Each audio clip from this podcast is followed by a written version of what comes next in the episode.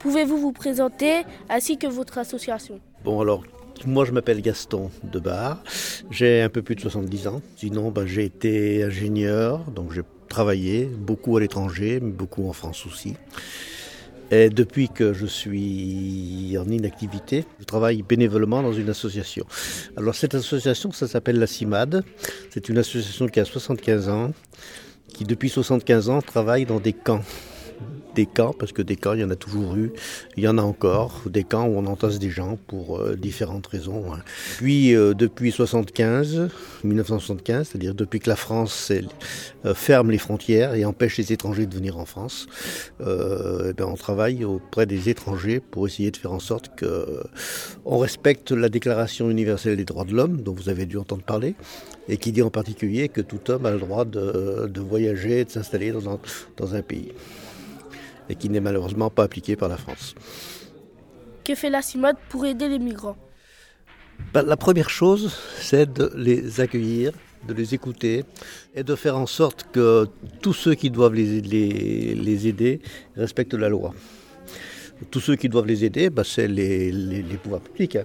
les communes, la préfecture, euh, la sécurité sociale, enfin, tous ceux qui sont là respectent la loi, parce qu'on constate, et c'est pour moi ça a été une de mes constatations, c'est que même ces organismes-là qui sont le gouvernement, souvent ne respectent pas la loi qu'ils ont votée. Pouvez-vous nous donner un exemple de loi qui n'est pas respectée bah, Je vais prendre ce qui se passe en ce moment avec les, jeunes qui vont venir tout à l'heure, hein, euh, qui sont des gens qui ont, qui, ont un acte de naissance. Sur cet acte de naissance, il écrit qu'ils ont 16 ans ou, ou 17 ans. Donc ils sont pas, ils sont pas, donc ils sont mineurs, ils sont pas majeurs. Et en principe, la loi, la loi euh, pas seulement française mais internationale, la Déclaration universelle des droits de l'homme, dit qu'on euh, on, ne peut pas expulser quelqu'un qui n'est pas majeur.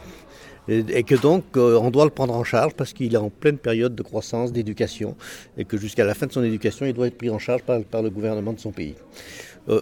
Les jeunes que vous allez voir tout à l'heure, ils sont depuis 3 ou 4 mois en attendant qu'on les prenne en charge. Comment pouvons-nous aider un migrant, un réfugié? Je dirais pas que la question est difficile, mais enfin bon, euh, la première chose, au moins, c'est de, de ne pas le rejeter, c'est-à-dire de, l'accueillir, de, de, pouvoir discuter avec lui, etc. Même si, même s'il y a un problème de langue, hein, il faut quand même essayer, essayer de discuter avec lui. Et une des choses, moi, qui me fait le plus plaisir à la CIMAD, c'est quand les gens nous disent, bah, on est venu chez nous, vous n'avez rien pu faire pour nous parce qu'effectivement on était dans une situation où on ne pouvait pas être aidé, on ne pouvait pas, on pouvait pas nous donner des papiers, mais au moins on vous a écouté, vous nous avez écouté, on a eu l'impression d'être écouté. Ça, je crois que c'est la première chose à faire. Et puis ensuite, ben, pour vous, à votre niveau, c'est euh, ben, de, au moins de connaître un minimum de choses, de savoir qu'est-ce qu'on peut faire, où on peut les envoyer pour trouver des gens qui vont les aider à franchir les différentes difficultés que vous avez vues dans le jeu. Vous avez vu que c'est pas facile d'obtenir une carte de séjour, le droit de rester. Euh, donc trouver des, les, envoyer vers les associations qui sont là. Et puis, plus terre à terre, mais ça, c'est pas à votre niveau, c'est au niveau de vos parents. Hein. C'est ceux qui sont dans la rue, parce qu'effectivement, euh, il y en a beaucoup dans la rue, et en particulier les jeunes que vous allez voir euh, sans rester longtemps dans la rue. En ce moment, il fait trop froid. Hein. donc, il y, a des, des familles qui ont dit Bon, ben écoute, tu viens chez moi cette nuit, parce que cette nuit, il fait trop froid. Que ressentez-vous quand vous aidez un migrant? Bon, pour moi, ce n'est pas de la charité. Euh, on s'aperçoit qu'il y a un, échange. Un échange. Et je vais vous dire, on a, constitué une association dans la métropole lilloise qui s'appelle RAI, Réseau d'accueil des immigrés à Lille, pour donner à des migrants qui sont en cours de, procédure pour essayer d'avoir des papiers, euh, pour éviter qu'ils restent dans la rue, on les accueille, on les met un mois dans une famille. Au, début, on, a eu du mal à trouver des familles. Puis, en fait, quand les gens ont eu quelqu'un pendant un mois, ben, ils en redemandent. Parce qu'ils s'aperçoivent que c'est vraiment un échange dans les deux sens. C'est très enrichissant pour eux, parce qu'ils découvrent un autre monde, ils découvrent une culture différente, et ça apporte beaucoup.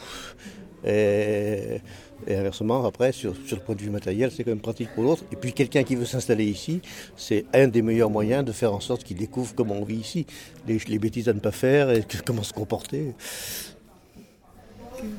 Quelles sont vos motivations pour aider les migrants? Je, vais dire que c'est parce que j'ai été migrant. J'ai travaillé, euh, alors bon, j'ai travaillé beaucoup à l'étranger. J'ai travaillé au Cameroun, j'ai travaillé au Bangladesh, j'ai travaillé en Égypte, en Indonésie, enfin dans différents pays. Au Cameroun, mes quatre enfants qui étaient à l'école primaire, j'ai pas voulu les mettre à l'école française. Je les ai mis à l'école publique camerounaise. C'était très bien, génial. Ils sont, eux, ils ont pris leur pied, ils sont vraiment amusés. Ils arrivaient le matin dans la cour de récréation. Qu'est-ce qu'on fait, qu'est-ce qu'on fait, qu'est-ce qu'on fait à 10 h à la, à la récréation? Ben, On va jouer au foot. Donc on prend une pierre, on fait un trou dans le tronc de l'EVA qui est au milieu, au milieu de la cour, et puis on a un ballon de foot à, à 10 h avec, avec, la sève du caoutchouc. Tu vois, il y a des trucs comme ça. Bon, c'est, pour eux, pour eux c'est extraordinaire. Pour mes enfants qui avaient à l'époque 7, euh, 8 ans, entre, entre 5 et 10 ans. Quoi.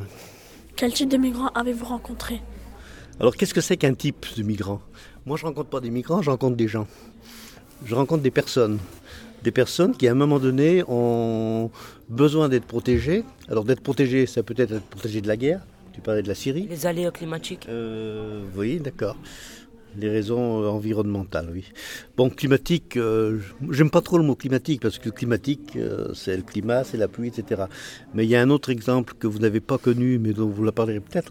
il y a 5, 7, 8 ans peut-être, il y a eu une très très grosse explosion d'une usine chimique en Inde. Il y a eu je sais pas combien de morts, et plein de gens qui ont été blessés, euh, handicapés à vie, etc.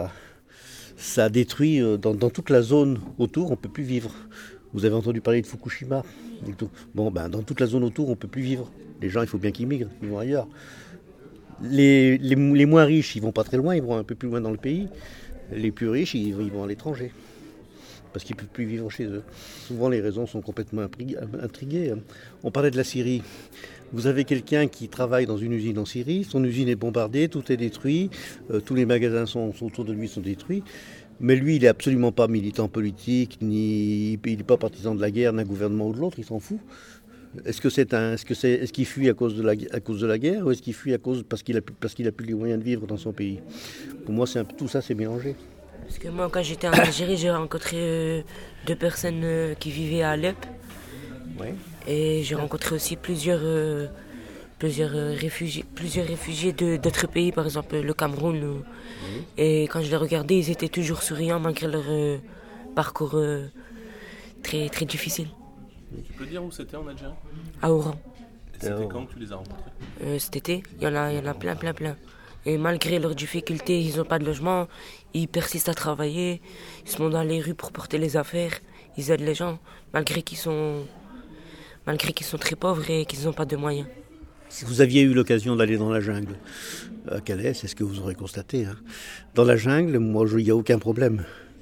Euh, on y va, euh, vous avez tout de suite des tas de gens qui vous arrêtent et viens prendre le thé chez moi, dans son, petit, dans sa petite baraque de toile. Enfin, c'est ce qui se passait quand on y allait. Hein.